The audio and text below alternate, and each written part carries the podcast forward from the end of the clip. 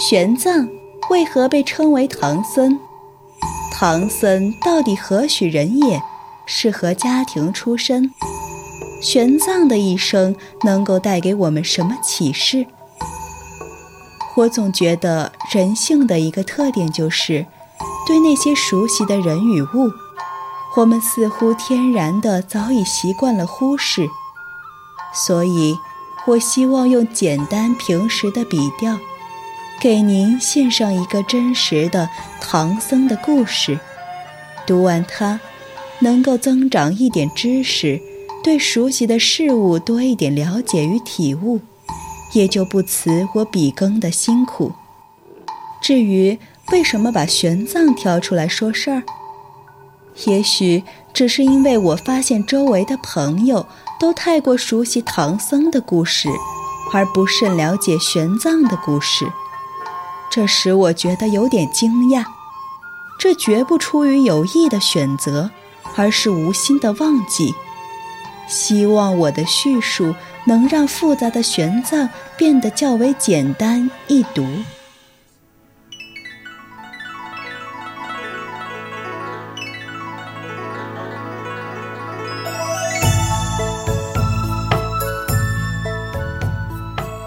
漫漫长夜，静静沉思，不言的时光，等待你的聆听。我是静听书屋的不言。欢迎走进你我的时光。今天给大家带来的是来自微信公众号田野志作者西屯的文章《痴迷的旅行家，执着的宗教狂，有唐一僧玄奘》第七节。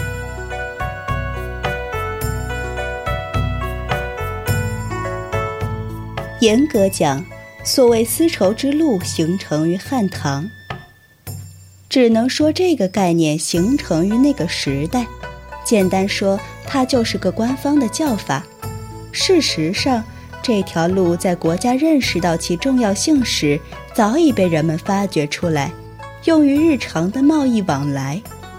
到了汉唐之时，丝绸之路繁华无比，可不是现在这个荒凉德行。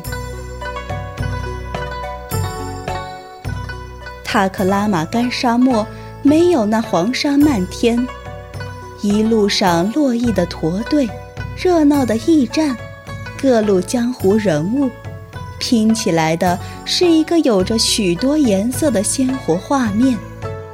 自然，人们也会相应的开辟出许多道路出来，用来经商、走亲戚、搞国际关系。看玄奘的旅行，他简直做到每一个国家都不放过，甚至一些活在国家下面的小国、小城，也必须要绕路过去看一看、走一走。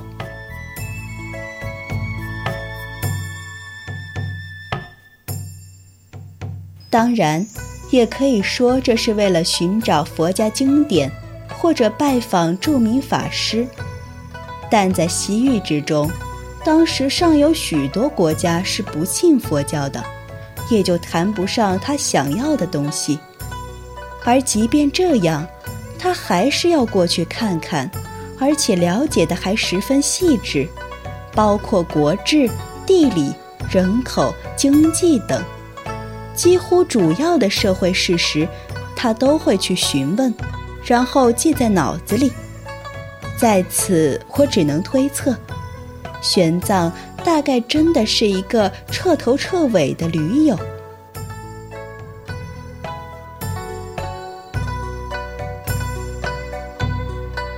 如果那个时候有手机的话，他就会随时兴奋地向朋友圈里展示所到的每一个地方，并事无巨细地播报人们生活中的各种有趣之事。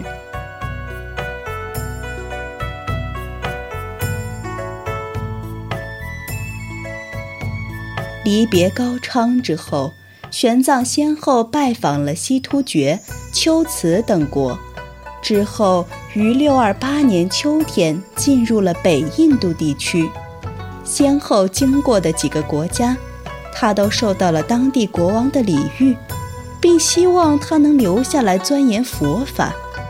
出至印度的玄奘，对一切都感到好奇，尤其对那些原汁原味的经书如饥似渴。因此，他就在几个国家的寺庙中研习佛法，耽误了几年光阴。三年之后的六三幺年，玄奘终于来到了摩揭陀国的那兰陀寺。当时的那兰陀寺，大概可比今日的哈佛大学。是世界上佛家知识集大成的最高殿堂。玄奘在后来的回忆中，简直把它写成了佛国仙境一般，亭台楼榭，重重庙宇，每个僧人的卧室都是几进几出的大院子。进这里学习，那可不容易，如同现在一样，是要考试的。第一关就是守门人的劫难，然后还要被各路高僧质疑，最后能够进入殿堂的，十之难有一二。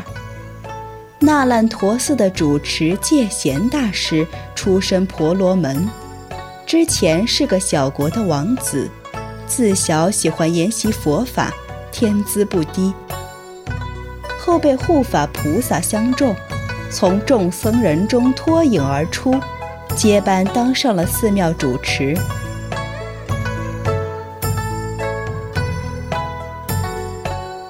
玄奘去时，他已过百岁。这位老者对玄奘的到来极为重视，因为不久前他梦过菩萨现身，跟他说几天后一个中国僧人会来拜师。只有教他学问，才能消免当时其所患之顽疾。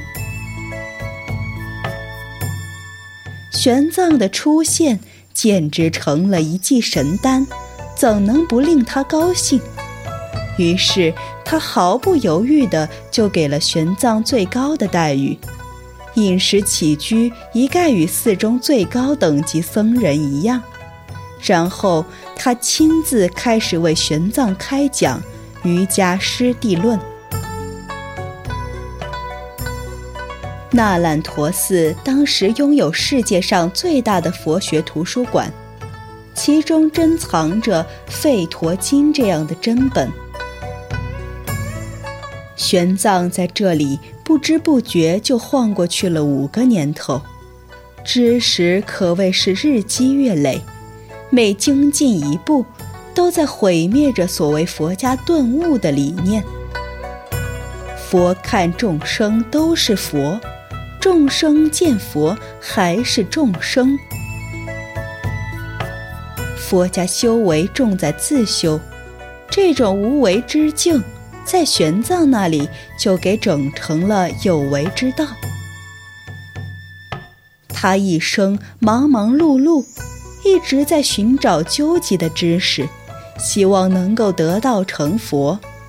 即便他已掌握了连当时顶级的佛家大师都无可比拟的知识，他依然孜孜不倦地学着无穷无尽的佛家经论。可见他的内心还没有安宁，认为自己还没有找到佛理。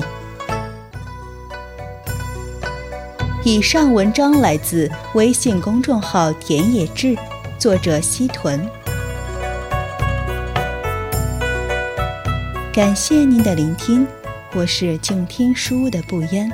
如果你喜欢我的节目，可以在节目单中搜索“不言时光”。我们下期再见。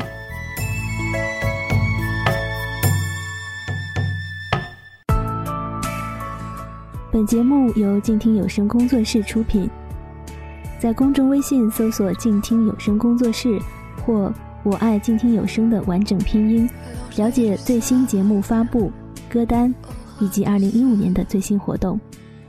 安静聆听，让心宁静，静听有声，聆听内心的声音。